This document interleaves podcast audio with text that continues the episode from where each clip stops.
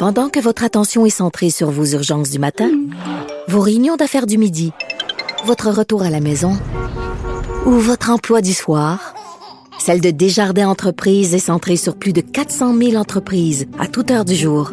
Grâce à notre connaissance des secteurs d'activité et à notre accompagnement spécialisé, nous aidons les entrepreneurs à relever chaque défi pour qu'ils puissent rester centrés sur ce qui compte, le développement de leur entreprise.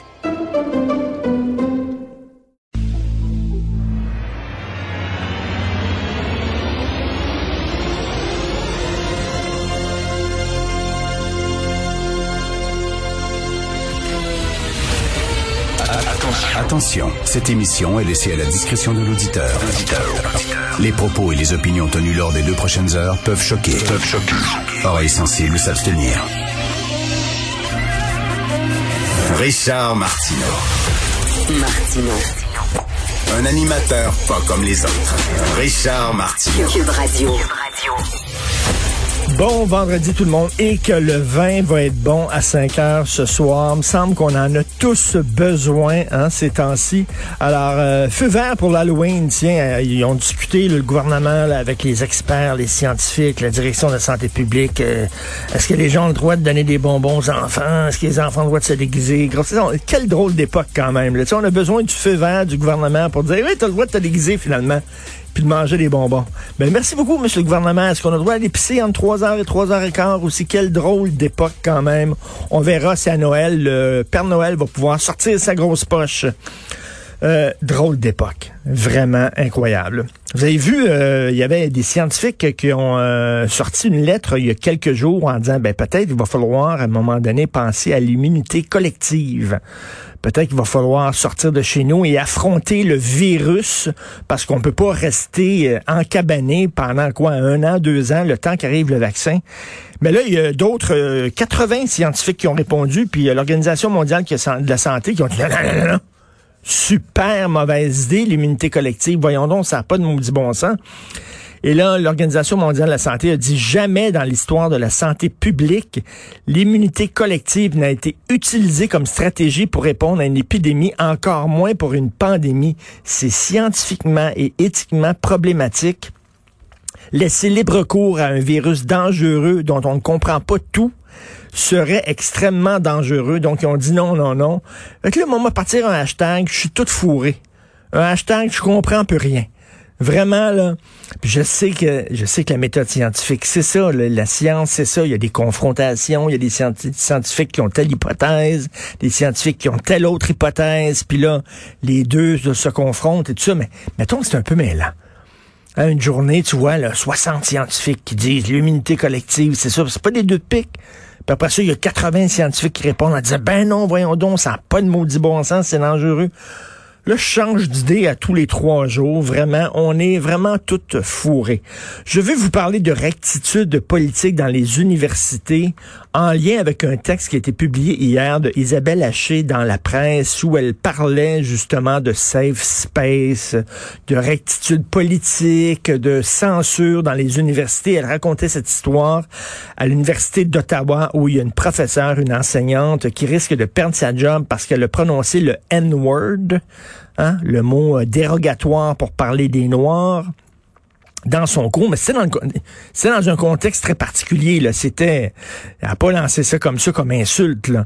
Euh, elle parlait du mot queer. Le mot queer, qui avant était utilisé comme une insulte face aux gays, face aux transgenres, face bon. Tu disais, toi, t'es queer. C'était une insulte. Elle dit que la communauté gay a pris le mot queer et là, il a changé de sens. Il a changé de sens et en ont fait un bon mot. Ils en ont fait un mot maintenant de fierté. Ils sont fiers, puis maintenant ils s'assument, je suis queer. Puis elle dit la même chose avec le mot nègre. Avant, c'était un mot dérogatoire, et maintenant, la communauté noire a utilisé ce mot-là, lui a donné un nouveau sens, et bon, le, le- se l'est approprié. On entend ça souvent dans les tunes de rap, « Hey, you nigger, you nigger, you nigger », puis dans les films aussi de Spike Lee, les noirs, entre eux, qui s'appellent nigger, bon, elle disait ça. Il y a un contexte. Et là, il y a des gens qui demandent son renvoi. Et elle parlait aussi de ce qui passait à l'Université Concordia, où euh, une professeure a parlé du livre de Pierre Vallière, Nègre blanc d'Amérique. Et elle, risque de perdre son emploi aussi, exactement comme la, la journaliste de la CBC aussi euh, qui avait qui avait discuté du livre Nègre blanc d'Amérique lors d'une réunion de son équipe dans le cadre de la préparation d'un reportage sur les souverainistes québécois et elle a été suspendue pendant quelques jours. Bon, Isabelle Haché de la presse écrit là-dessus en disant ça n'a pas de maudit bon sens. Et là, je vois hier dans les médias sociaux des gens de la gauche qui disent Hey, avez-vous vu ce qui se passe dans les universités? Mais ça n'a pas de bon sens.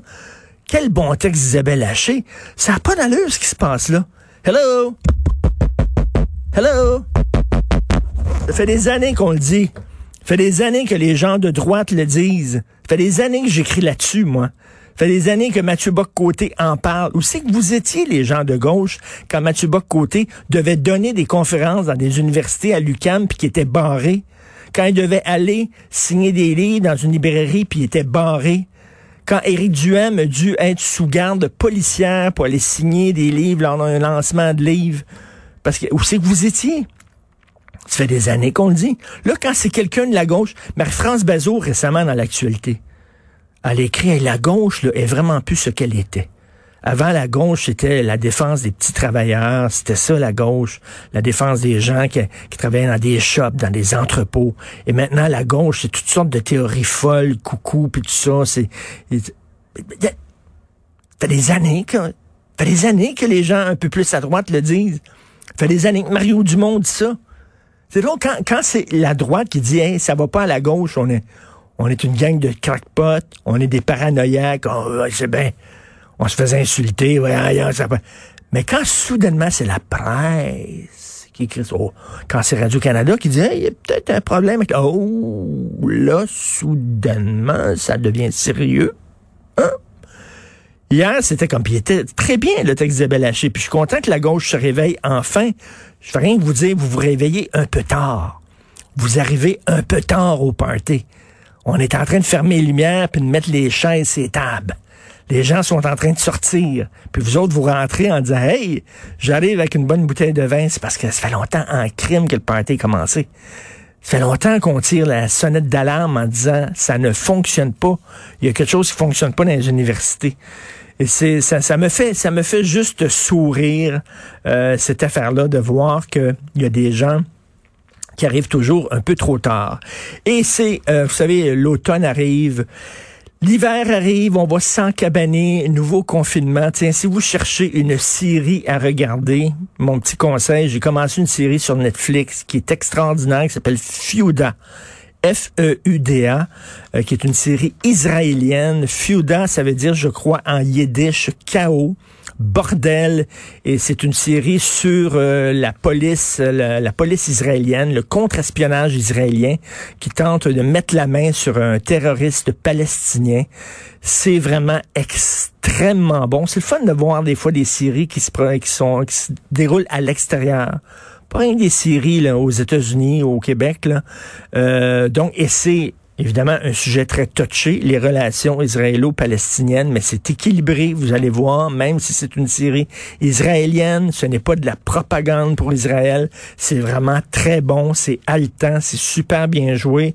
Alors, j'ai regardé quelques épisodes, donc si vous cherchez, là, il y a tellement de séries à regarder des fois, pas à voir, puis tout ça, vous êtes un peu mêlé. F-E-U-D-A, c'est super bon, vous écoutez Martineau.